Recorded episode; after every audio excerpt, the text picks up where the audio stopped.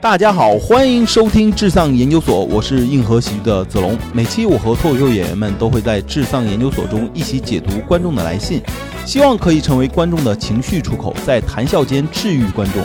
希望我们的观众能丧气退散，开心每一天。Hello，大家好，欢迎来到至上研究所，我是子龙。我是小杨，然后是史密斯，哎呀，史密斯老师是我们的稀客梅呀老。师，梅老师，哎呀，这是最近在忙什么呢？那哎没忙啥，就是这个过活嘛，搬广州去了，所以深圳来的少。现在啊，你看小杨是生活在深圳，嗯你呢是生活在广州，对，方便透露一下你们现在就这个这月薪够自己在一线城市生活吗？我们俩这种全职演员，月薪其实很飘忽的。我今年的话，三千到两万，你这飘忽的有点多呀。但就就是这么个情况啊。那我比你好一点，六千到两万。那对啊，因为广州有疫情嘛， 所以是三千。深只要圳你疫去广州，对疫行吧，怪 我。深圳疫怪情我少了一点儿，对，它怪我影响只有两三个月吧。深圳，嗯对对，广州将近半年。但是这个收入，你觉得现在在一线城市生活感觉 OK 吗？其实不太 OK 因为我觉得钱多少都缺，啊，不是多少都缺，我没有说就是一定达到一个很高的标准，或者说有多少花多少。对然后我家主要头半年这个演出比较少一些嘛，疫情严重一些，对对对，然后公我这边又不挣钱，我媳妇儿亏钱，主要还是花积蓄，那还是家里有钱啊。没多少，还是有。你还是得有点，因为我俩都出来都工作五六年了，你要一点积蓄没有也有点过分了。那今天我们为什么就是一直我在 Q 这个就是在一线城市的月薪？那是因为我们今天呢有一个观众给我们来了一封 信，来史密斯老师帮我们读一下吧。来看看，叫知了，对对，他是然后在珠海市香洲区，哎，这也不算一线城市啊，珠海一个连地铁都不让建的地方。哦珠海因为人口太少，然哦，后三百达万吧，达不到地铁建设的标准，都不让但是建地珠海铁。很漂亮，消费也挺高啊。其实珠海地方不大，东西不少，就是二三线城市，但是是一线城市的消费。哎，丧心事，小丧你好，我是知了。我今年六月大学刚毕业，因为行业和单位的原因，这几个月都拿的是最低的基本工资，大概是一千七到两千左右。嚯啊，你要不然来深圳吧，就是来硬核，我觉得能能能两千到三千级。但是我家里人一直阴阳怪气儿的暗示我毕业了就应该往家里打钱啊。其实他们平时并不是不爱我，但我也不知道为什么他们最近总是用我不喜欢的口吻说这件事儿。大概内容就是吃家里的、用家里的，又不往家里打钱。这几个月我过得很低迷，这两个月开始往家里打一千，他们开始闭嘴了。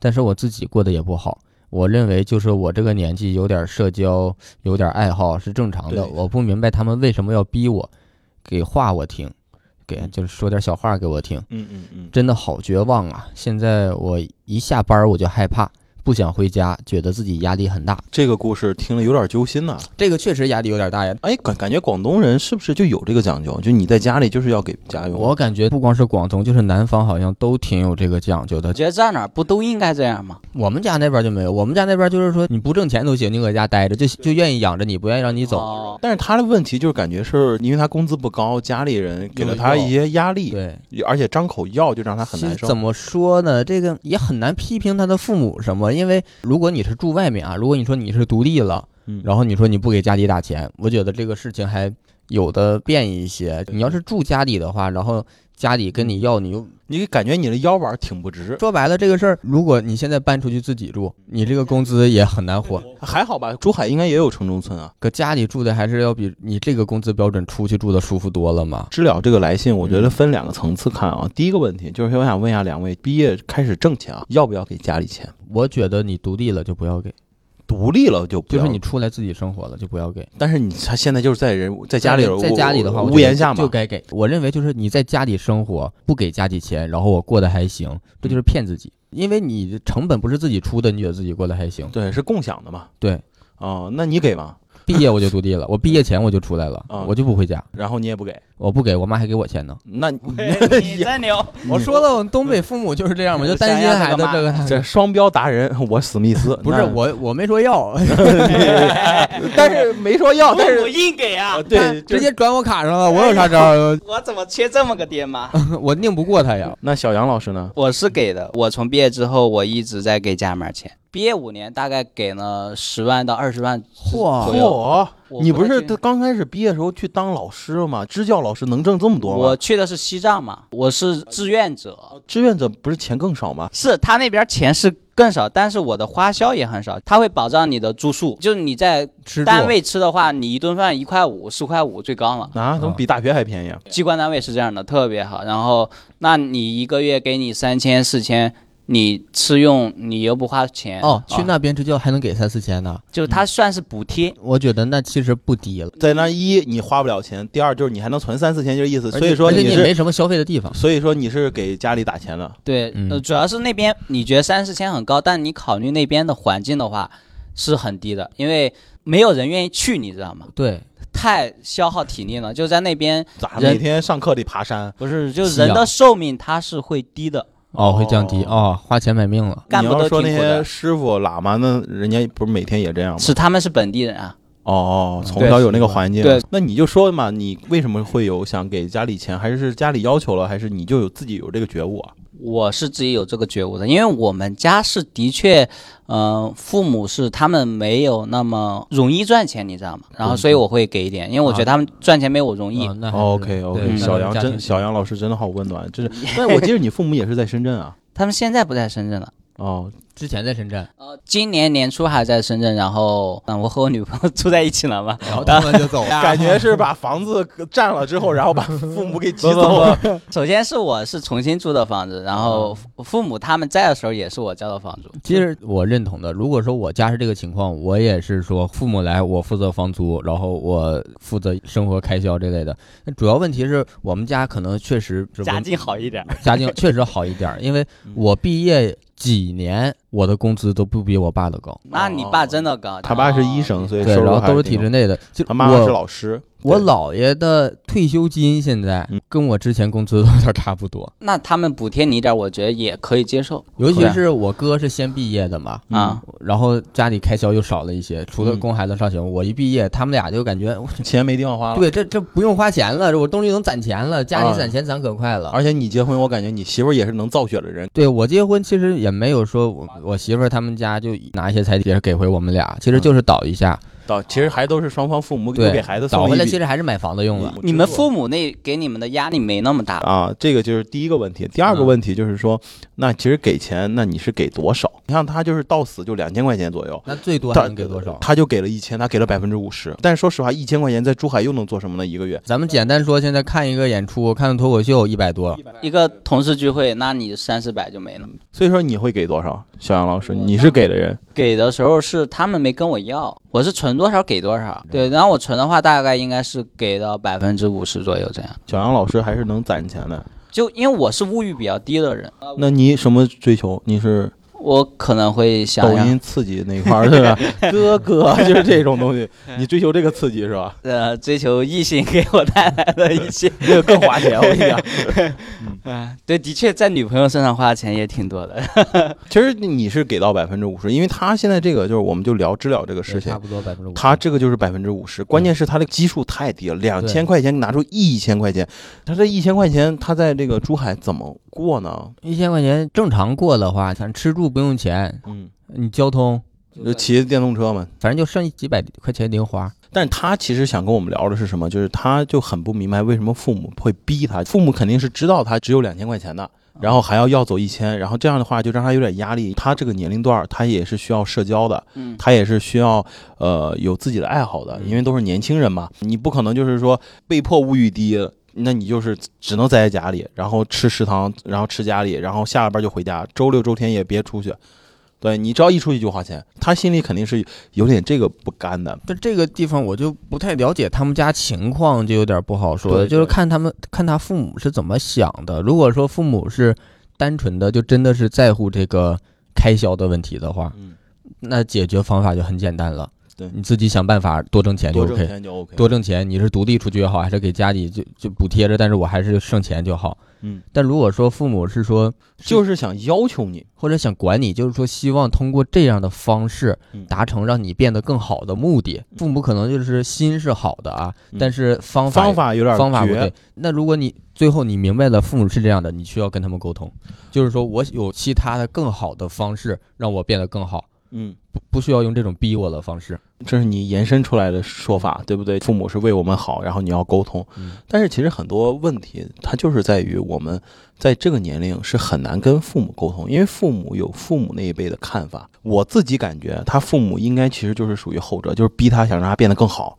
就是说你必须给我这个钱，我先给你嗯存着，然后我也知道你手上钱也不对，多，其实就相当于就是我想逼不你是花你的，我给我你存着，我也存一下，我同时也逼你一把，有点像对北野武他母亲，就嗯，等死了之后再把之前就是从孩子要钱都给还他给好他。还给对他。给不给不一定，但是他至少要这个钱，其实就是想让这个知了啊，就有压力，穷则思变，对不对？他一穷，他是自己是不是求逼变？着你变好。对啊，啊，原来觉得哎是在一个小公司，然后想逼他，然后去格力啊、去金山啊、去魅族这样的大企业，你人已经留在家里了，然后因为行业和单位的原因，首先行业和单位，我觉得这个说法它就不是公务员了。行业和我觉得呃反而我就觉得更像是公务员吧，我或者是体制内的工作。公务员没这么低，他的确没有说明白。嗯就一个大学生找到第一份工作，的确有点过于低了。这个工资标准我不太了解珠海，但是嗯我觉得是不是可能不需要大学文凭就可以找到这样的工作？职高的工资应该比这高，出来就五千，进工进工厂。对呀，技技术工种嘛。对，所以说他这个工作到底有没有奔头？对对他未来有没有那种对你变好的对趋你势说啊现在看着行业和单位的原因是这样，那这个是短期的，还是说这个行业就不行？如果这个行业真的就不行的话，那守着这个死工资嘛也不是个事儿啊。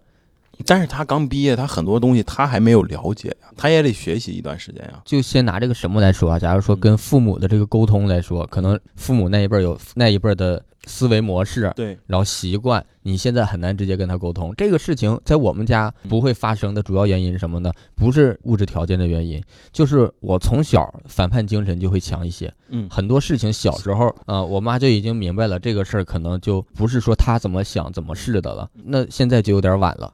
但是我想说，如果是现在说也不会晚，因为如果你不说，你三十岁的时候更难受，啊，到时候又对，又被人指对责，哎呀，都三十多了还不能自己表达自己，对，或但者是我就说类对嗯比一下这个什么嘛，就是说现在刚大学刚毕业，可能没有更好的经验或者是想法去找到一个更好的工作，那就是之前准备没有做好。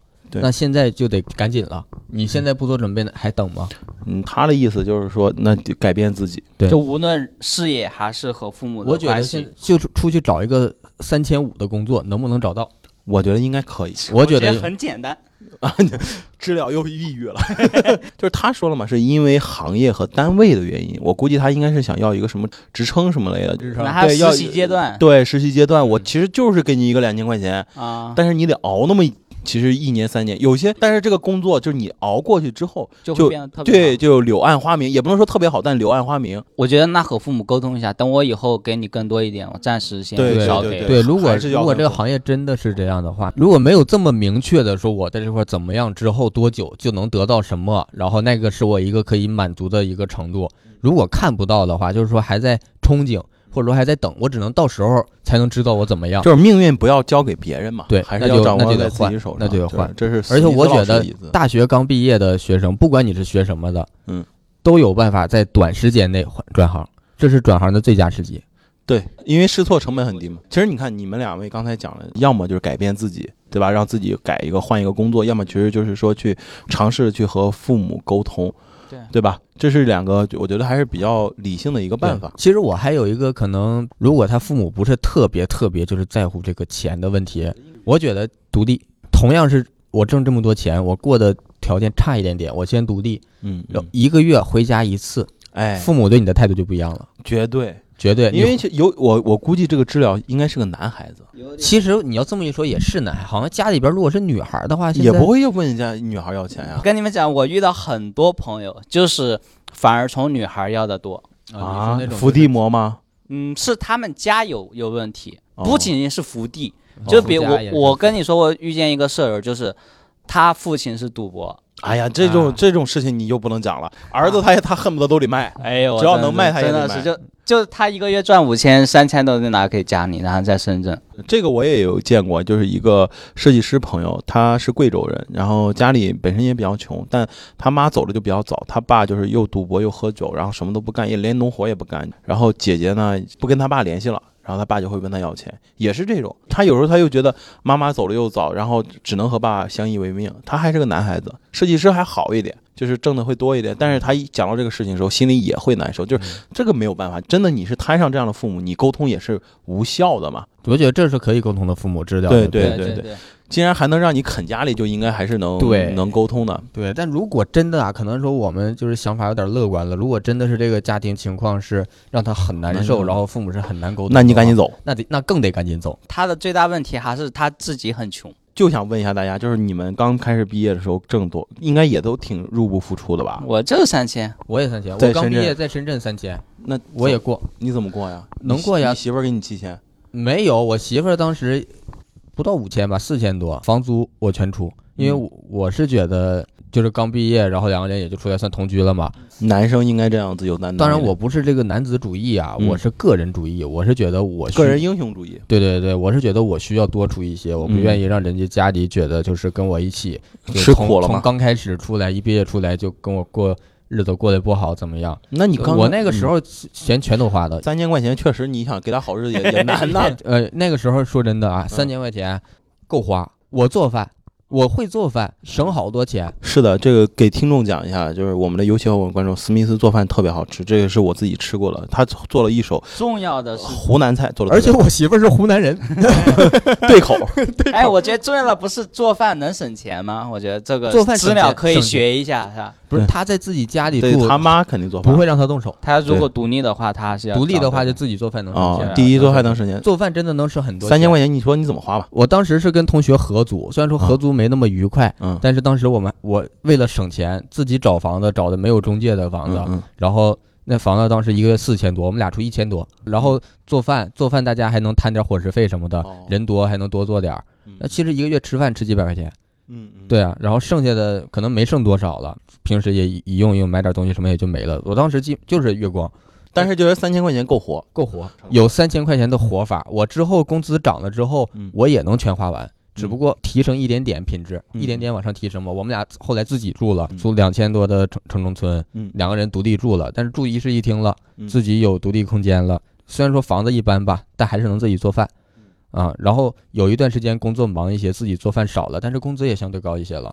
对，其实你看，天涯就是讲是三千块钱有三千块钱的活法，对然后五千有五千的活法。对，，你当时呢？三千块钱在深圳 OK 吗？啊、我在深圳我是六千，我三千是在西藏，哦藏太好活嗯、，真的太开心了，我还可以去旅游。你知道吗 我那时候真的可开心啊，就是嗯啊，花就不了多是少。三千块钱那时候在西藏是 OK，那你啊刚开始直接在深圳就是六千，哦，对，我那时候然后就 OK 吗？当时过的，有点拮据，他三千都觉得还能活，你的哎，六我千三我三千也就是半年多，啊，这我哦后来就逐步的开始有提成了，然后可能达到平均在五千左右了，然后又过了一年我就八千了。 OK，就是你六千是拮据是拮据哪儿？我就我要交房租呀、嗯然后剩下的就是吃吧，然后嗯还要谈恋爱，主要是、哦，其实你看你当时房租大概也得去个三千 五，对是两千，那住的偏了就，嗯保安那边、那还剩四千块钱。对。四千块钱，然后还得谈谈女朋友，然后自己再留一点零花钱。然后我主要是我那时候我还要自己吃饭，那你看啊，其实我们都经历过这种在就是刚大学毕业这个阶段，其实收入比较少，但是感觉都能挺过来。所以我觉得知了你也可以听听这两位这个哥哥的故事啊。我就是怀疑嗯知了大学是不是也是在珠海上的？他应该是本地吧，我感觉那他这不就是一直没离开家呀？嗯是对，因为我是从大学我就完全离开家了，嗯嗯从黑龙江我就去湖南，完全管不着我了，而且我跟家里联系也比较少，相当于我大学的时候已经掌握了独立生存的技能了。感觉就是一个叛逆少年，然后就很开心。也没有吧，就是也没有大学谁愿意回家呀？但是知了这种情况的话，他可能说大学平时也经常能回家，上学的时候，嗯那你就说放暑假放寒假的呢，反而是能出去玩了，嗯嗯，对吧？这情况是不一样的，可能一直给家里造成这种你没有独立的感觉，是的，所以我是觉得尽早独立，因为早晚要独立的，这个事我情觉得拖不得。我觉得不是他造成了家里这种感觉，就是你没离开家，就对呀就是会觉得这样对对，呀就实际情你况你这就样是要自己出去，然后父母才会觉得你放心了，成长了。而且我的观点可能不管父母怎么想，嗯我自己得让我自己知道，我一个人是能过的。后说回来，还是希望这个治疗得独立，一自己独立，第二去和父母沟通，嗯对改变一下父母的一些对想对法，可然后能同短时也时要间改内变一，下独立对没那么容易，嗯你至少但把是今年过了嘛。但是至少一定要踏出这一步。对，但是我其实刚才想问你们的收入是说什么？就是你像我自己刚开始在北京第一个月工资，当时四千块钱也不到，三千七百五，零九年的时候，确实不高。因为我当时租房子就已经三千块钱了。但是我我想说的就是，其实大学毕业有那么一段时间，其实是需要大家去折服的。对，其实你要熬一熬，忍一忍。这个年龄确实你是需要有社交、有爱好的，对，但是这个社交爱好有可能为了让以后有这个条件，你现在暂得忍一时下因为要忍一下。对对对，因为你要把你自己。的注意力更多的提升自己。我第一份工作干一年半，嗯，我基本就没有出去任何的玩儿。旅游短期旅游好像也只有一次，就去了趟惠州，跟我媳妇儿嗯，就一个十一去了一趟，其他的完全没有，而且基本我都没怎么休息，嗯就加班，就加班儿。我不是被那个老板压榨了，他当然是想压榨我，但我是觉得这个班儿我加的对我自己值，嗯，我觉得这个班儿加的提升有用自己，对我觉得有用我才加。当然，我这人还是有点那种东北那种班社制的那种情节，就是那种老板带你，你得回馈老板，我有那种师傅带徒弟那种情节。所以说，你这我不叫你这就是人情味儿重啊。所以我搁那干半年，其实我我当时走的话，可以直接翻倍工资，嗯嗯但我还是又给他干了一年，我相当于回回反馈反了哺一下，反哺一嗯下，回馈一下。但是过了那段时间之后，下一份工作就很轻松了，工资翻倍。我那一年我我胖了二十斤，就吃了喝更好了。而且就轻松，就没有那种压力，生活好多了。都是有这么一个过程。对，然后我觉得大学刚毕业之后，你蛰伏一段时间，你肯定会变好，你要感谢那个苦，你不要害怕，这段时间不会太长，因为我对其实身边年轻人没有觉得就是越过越差的。很少吧。我有一些朋友可能就是毕业之后也来深圳的，也没有谁过得差。虽然说去年走了一个，今年走了一个， 但不是说过得差。有一个是说攒了些钱，然后确实在这边不知道干啥了，疫情又来了，然后工作就说辞了算了。但是工作不错，他进顺丰了，嗯，然后也说回去算了。送快递那确实不是 经过。不是，葛顺葛顺丰还是那做个运营吧对，做运营还是挺闲的。然后另一个同学也是说，干了几份工作，感觉是没有归属感，没有说服自己留下的必要。然后今年就说算了，回去吧，回去反正也有活干，但没有说过得更差。但你看啊，沿着这个史密斯说，除了刚才我们讲，就是你毕业之后会有一个蛰伏期，会柳暗花明之外，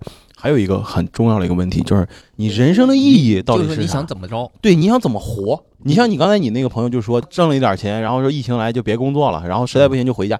其实他在一直好像是在寻求一种很舒服的生活方式。对，反过来，我觉得治疗也是从他这个信里面，我没有感受到到底想怎么活。就是现在的活的方法给我感觉啊嗯是惯性，就是我从小是在家里长大，然后我一直就在家里生活，就我现在没有办法脱离出去。假如说你有爱好啊，假如说你喜欢摄影嘛，摄影吧，嗯，对你喜欢摄影，那作为一个最简单的目标，你要给自己买一套摄影器材吧。你又不是不知道摄影器材多不贵，是贵有贵的买法，便宜有便宜的买法。我闲鱼天天淘，淘到烂也买不到五百块钱一个镜头啊。五百块钱的小弹鱼镜头，不比那个七八千的变焦镜头差太多。哦只要你会用，拿这东西接活，钱挣回来了呀。而且尤其你如果说现在行业单位的原因拿的基本工资，那我相信应该不忙。搞点副业，跟小杨老师学拍抖音，虽然说我不喜欢，但不得不说是现在一个，来钱快的来钱快的方方法式，对。或者你讲脱口秀。哎呀，就别糟蹋人了，不是这行可以试试两个月，嗯然后你试两个月可以把视频发给我，我告诉你你能不能吃这口饭。我跟你讲，他的给你告诉你都是不能，你知道吗？他就是每天以欺负别人为乐的。还是按自己的兴趣和爱好我我觉得对你对有爱好的话，完全可以把爱好发展成副业，挣点钱。没有现在没有什么爱好是不能挣钱的吧？ 小杨老师呢？当时你那个毕业之后，你当时是对你自己有规划吗？我没有规划，我就是走一步看一步。我当时去西藏的时候，我就计划好是我在西藏只待两年，哦，然后待了多久？就两年。说回来，就是你当时在那儿待两年，你当时就是觉得我就是要过那两年生活，也没有想我以后回深圳怎么样。我没有想过要回哪儿，我只知道我在西藏待完两年之后，我一定要来一个大城市，我再生活一段时间，我再找我的。再决定。再对决定，对对哦，哎，那你其实很明确，当不我不知道的时候，我就找嘛。不知道的时候，我就都看看，然后再做决定。嗯你要让我愣找，那也没法找嘛，要不知道的话明。白，明白，明白。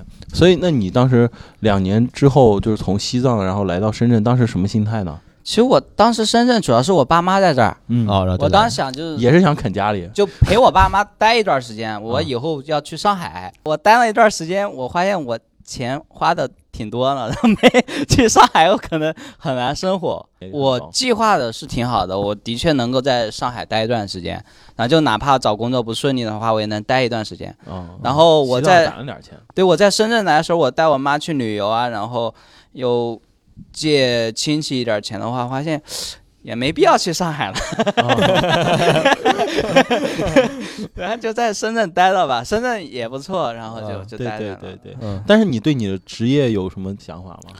没有，就我没有想过我具体要从从事什么行业。你学什么的呀？大学我是学汉语言文学中的文，那就是了，我们就文学与新闻传播学院的嘛，我们这都属于，嗯嗯他是文学，我是传播学。嗯，我们这种学科就是很难，就是在上学的时候就决定我以后要干什么。学新闻的人至少还有点新闻理想吧？对，，学新啊闻你的学中，文的人其实至少是对文学还是有追求吧？但是文学追求就没有说我一定要奔着有一个非常明确的目标的行业呀。当时就会有点感觉什么都能干，对对对，对，那感你觉当什时么为什么先报了文学？呃，就中文想系感受一下文学的那种氛围。没有幻想过自己以后成出来当个小说家，或者哎，说这个的确有，啊的确有，这个也年也轻有人过，谁没有想 过当作家呢？也有过。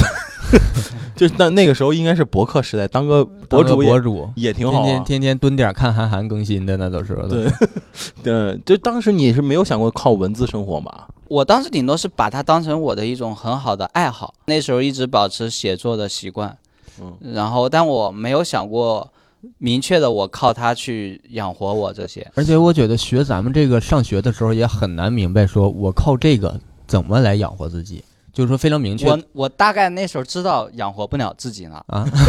我上大学的时候我就知道，弃暗投明，先去西藏混两 年，对，因为我发现就是在文学上比我有天赋人很多，然后我你这会儿有点谦虚啊。我还发现那些比我有天赋的人，他们也养活不了自己。就我有一个很好的社长啊嗯，他大学的时候就出书了，出版社找他，对对就是要要买他然的后作品大学毕业之后去当老师了，他也需要靠一个别的工作帮他生活。但是我觉得大学有一点好，当你不知道干什么时候，你先去接触社会，嗯，你先找。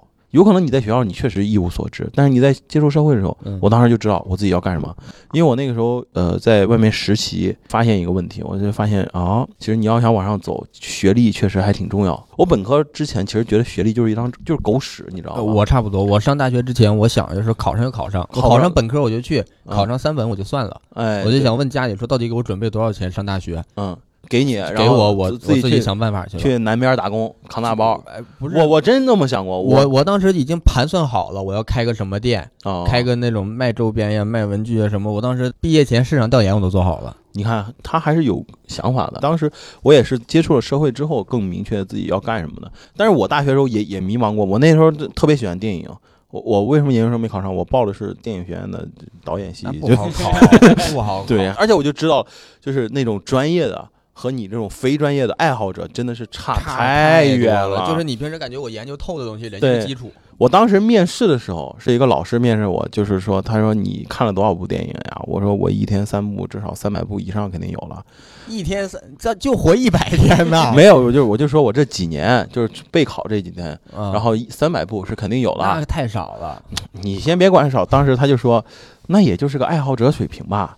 他说，那你觉得就是电影最重要的是什么？我说我不知道啊。他说，你觉得电影和电视剧最大的差距有什么？其实我那个时候开始想背那些书上的啊话像说被这种学院派的东西了。对，但是我没说完两句，那个老师说等等等等，他说电影啊是所有艺术的综合，就是这个东西呢，既然是综合，你一定要有基础，要么文学基础， 嗯，要么你美术基础，对，对吧？要不然你就是你的从小的一些想象力比较丰富，这个东西呢是一个长期的训练。爱好者啊，就当个好爱好者就好了。对这是你想我当时面试时候老师跟我说的话。爱好者呀，就是继续爱好，以后当一个电影评论 家。对当时那就让我哎，让我碰了一次壁，我也知道、嗯哦，有可能我就不是这玩意儿。就是你一定要去社会上碰壁，你不用害怕。其实不用我其实就害怕，其实我这人特别害怕。但是像你说这种事儿，我害怕，我我虽然说不去干，但我会去调查。啊，就是相当于，假如说我我也爱好电影，爱好影视，我最后我虽然说学的是策划方向，但我出来是做影视方向的，嗯但我就会先去打听别人做影视的有哪些困难嗯，我就直接先把这个困难规避掉了。嗯我想哦，这个好像我干不了，那我就不干这个，我挑我能干的干。所以最后做这种影视广告嘛，其实就是比较，尤其深圳这地方做这种的层次低很多的。嗯，但是你算入个门儿，对嗯你至少你你不要怕它低嘛，你先入门儿嗯很重要。入门儿，然后你能接触到一些就是真正他拍影视剧的，天天在横店混的，然后对做网大的也好，你认识一些这种之后做发广现，做广告了也好，对，发现你哦，确实他们有点层次高，你有点很难就是跟人家完全接上轨，那那算了，所以你看啊，人生的意义，我觉得是也不是说谁能能都能想明白的，你一定也是在边走边看，嗯，然后更到一定年龄，然后确定自己的目标。但是我你首先得知道下一步得走，先现在从家里面出来， 对，先走出家 门。就如果一辈子就只待在珠江的话，会有点儿珠海 珠海这改都改不过来呢。会有点遗憾，我会觉得。那其实一辈子待在珠海的话，我觉得已经不算遗憾了，因为你像我们家里人，一辈子没出黑龙江，很多人就是出来玩儿可能玩过一两次，啊但是就是说生活一直没出去。但我大学的时候，我我有一个很强烈目标，就我报考的时候，我不会报考河南省的。我山东省毕业的时候，我会想，我不会在山东省工作，工作我一定要去就别要的再省见多一些。对，然后我从西藏，嗯，我工作完之后，我我当时有一个很明确目标，就是一定是一个一线城市 一。定要去一个平原地区。然后到一线城市，然后就来了深圳。那你之后第六千块钱的工作是什么呢？就就是编剧，是抖音编剧，那不叫编辑，那叫策划、不不不，策划和编剧还是不一样的 编导吧，编导啊啊。啊。嗯对，要编导一体，没有那么严格的说纯编剧那种。然后当时工作压力大吗？喜欢那个工作吗？挺大的，相当于我重新换了一个行业嘛。对嗯，然后你就需要每天不断的学习，刷抖音，呃，不仅刷抖音，你还知道你学去这，个编剧基础。对对对，你可能还需要看很多大量的一个喜剧作品，为什么那时候看喜你们是做搞笑的那种？啊对对对，抖音很大都是搞笑的。哦，你是这么进入喜剧行业的呀？。对对，然后就是有一些领导给淘汰下来的稿子，别浪费呀，我讲 一讲。讲脱口秀这个。那你现在就是呃，再回想啊，做编导和做脱口秀哪个更幸福一点？哪个更舒服一点？或者说哪个更喜欢？肯定是脱口秀，因为脱口秀因为不用早九晚五，不是，我我觉得脱脱口秀是你对你自己负责嘛，哦，编导是你对别人负责。那感觉编导更重要一点呀，不要对团队负责嘛。这个不一定的。你对团队负责也是因为钱的呀，你钱给的少，你不愿意负责的， 啊，下班也走是吧？对，对然后但这脱口个秀就是你对好我就是必须好对不我好就自己不负责，对我不好我就需要努力，我不努力我就被行业淘汰。哎，你看啊，我就说一个身边的人，嗯《如意吉祥》是部好电影吗？吉祥如意。啊，《吉祥如意》对不吉起祥如意对不起，是不是好电影？如果大鹏能再出一个这样的片子，我才认可他。呃你别跟我说后边儿，你先说这一部。这一部是好作品。那《煎饼侠》是不是好的电影？不是哦从从商业片来讲，哦好你电影要是就按商业投资回报比，那肯定是。那我们再往后倒，就是《屌丝男士》是不是好的段子剧，嗯，从效果来说，那肯定是了。对吧？而且对从推广角度上来讲，那对再想就是他之前做过一个节目啊，就是大网鹏络嘚不的嘚大鹏嘚不嘚好不好？大鹏得不得？其实大鹏做这些东西，你单拿出来看，你会觉得啊好像普通，嗯但但你一做竞品比较，那就是好了。你们了不了解他其实是哪个学什么专业的？他他不是赵本山徒弟吗？他是后来才是超标，他其实是学土木工程的，嗯他是学土木工程的，然后他也是北漂，他自己是无意中去做了网络主播，在搜狐做了一个主播，嗯然后做主持人和于莎莎嘛，然后那时候最早还采访大张伟，嗯，闹那个事儿。但是你看他的整个的成长轨迹，我嗯感觉就是特别像一个少年完成了自己的梦想。他也是学的根本不是这个专业，嗯但是他完成了这个事情，但是他几经转折和周折。他完成了这个事情，就是说他也是前期是做了很多折服的事情，嗯对吧？他你看现在还包括他好多圈内的人都说他是个好演员，尤其他演那个《我不是潘金莲》之后，嗯，好多人都说他是个好演员，就是敬业，敬业，而且演什么像什么，就是而且他不断的突破。你看他其实前期做了很多我们都看不上的事情，就你别说很多同行是看不上他的，其实我们是说看不上这个这个作品，但不是说不看上这这个人。，对，但是谁能知道最后他能拍出来这个吉祥如意啊？但是这个吉祥如意，说实话，嗯，你先别说好不好，确实他到确实好，他确实是不是震撼了一下我他们？他太震撼我了，但是关键太像北野武了，是吧？他就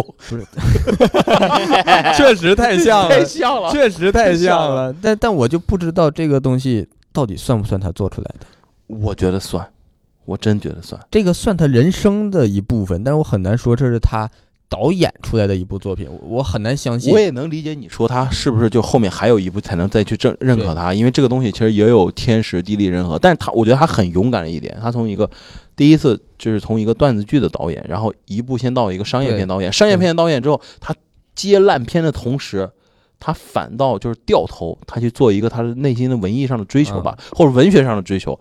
我觉得这个火种和这个路径其实很像一个少年在完成自己的梦，而且其梦实想的一其个实过这程。样的路径很好了，已经算很好，比那些就是说一开始抱有对，纯梦想，然后就做文艺片儿，但是就做不出来。哎，对，就是我想说的是，很多人他都是不太了解未来那个就是自己会往哪个方向发展嗯，但是你说牛的人，他一定是心中有那个梦梦想，然后。和那个目标，他会去规划，那他完会了去折服，折服一段时间之后，他是一点那一点会往自己的目标去靠。我觉得这个就是特别特别。那咋？办？那我现在没有梦想，你梦想可以啊，就是你好好伺候好你媳妇儿嘛。然后把房卖了。对哇啊，这把这房是买房了也对是一个很好的梦想想。，对啊，这没你有有梦嗯想吗？我啊我梦想有啊，你有吗？我有啊。你看，你觉得我就是那种油腻商人吗？不是吗？ 啊，不是，你算一个成功的商人吗？现在还不算一个成功的商人啊，就是我觉得我的梦想啊其实是在中国想能做一个就是 South Park 还有或者 Rick and Morty 那样的动画片。 哎呦喂，我知道是很难，但是我就是想挣钱，挣钱我就要搞那个。行吧，那嗯你那就是说，把我们脱口秀挣的钱都投资到动画片里面。没有在动画片之前，应该先有小大电影啊，啊或者院线电影啊的。当然，院线得电先影做纯商业的东西。对，但是院线电影其实我参与过，就是当然就是编剧啊写里面的那个桥段，嗯，就是他有个有一个大编剧，他写了整个故事框架之后，嗯他需要细节的桥。就香港那些拍电影人叫桥，就是周星驰那些一个个段子，他需要要那些东西，然后我那听。我当时是参与过这个过程的，嗯，就是一样的。我我觉得就是说回我的梦梦想嘛，我我自己是特别想做这个事情，因为我觉得我成立这个公司其实目标就指的是就剑指那个东西，就是挣钱，不是然后是没然有后弄那个。因为我觉得，呃，作为一个内容公司，你一定还是要有一个好的作品去留给大家的，对的，对？吧？但是对于我们来讲，确实很难啊，现阶段很难。但是嗯我觉得，只要是生命上愿意给我一个正常的一个生命轨迹，对吧、就是我就好好做，然后我也别管什么时候能成嗯，但是我就努力呗，行，行吧？嗯，祝你成功呗。祝我成功呗。所以说，我觉得回到这个知了啊这个事嗯回儿到，知了这边，对啊，你你呢，真的，我觉得你要想明白三件事儿。第一件事儿，你要不你要什么？对，你要什么？第二，你要不要改变自己？改变自己和家人生活方式，改变自己的工作。对，第改变，三，你学会和家人沟通。我觉得这三个问题你一定要想明白。其实说到底，这三个很基础的问题。你说基础，但是对当事人来讲，其实就对很就宏我大觉得了就是你第一步走出家庭，特别重要。对特对别就的就可能就是你没走过，然后其你就会有其点实怕。其实你要有这个能力，不管你最后到底要跟家人一起生活，还是要独立生活，但你要有独立生活的能力，你才能做选择。嗯嗯，工作也是一样嘛，你有选择的能力了之后，你选我要选这个奔长线的，还是我选一个短线，我先来钱快的。对你得你得能选择。如果你现在没有选择的余地，那就得想办法做改变。嗯嗯嗯，特别特别中肯的一个意见。嗯，当然，这个意见不光是给知了讲了，也是给我们的听众讲，因为我们智丧的听众其实年龄还是偏比较年轻一点，肯定在生活当中也会遇到这样，就是很无助和想不清楚的时候。但是最重要，今天我们可以明确一点，你要先独立，在刚毕业的时候，先学会独立，让自己人格独立和经济独立，双重独立嘛。对。对吧？那行，那今天我们的智丧研究所就跟大家聊到这儿，然后非常的开心，请到史密斯老师还有小杨老师，好吧，然后我们下期再见。再见。见。